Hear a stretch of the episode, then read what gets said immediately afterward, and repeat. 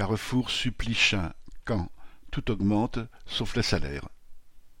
Les travailleurs de l'entrepôt Carrefour Supplichin de Carpiquet, près de Caen, étaient à nouveau en grève vendredi 23 septembre pour les salaires. Depuis des années, les conditions de travail se dégradent pour les 600 travailleurs du site. Certains d'entre eux doivent porter jusqu'à onze tonnes par jour dans des conditions de plus en plus dangereuses pour préparer les marchandises vendues dans les magasins Carrefour. Même pendant le confinement, ils n'ont pas arrêté de travailler, le tout pour un salaire à peine plus élevé que le SMIC.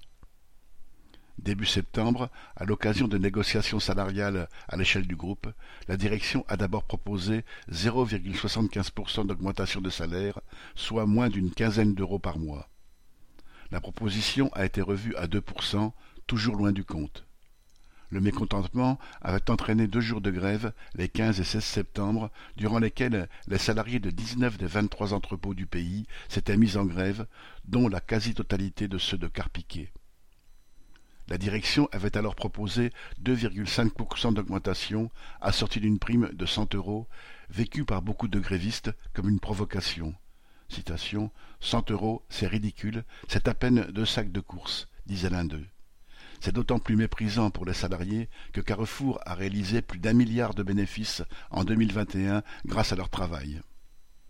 Vendredi 23 septembre, à l'appel de l'intersyndicale, la quasi-totalité des embauchés ont donc remis ça et fait grève.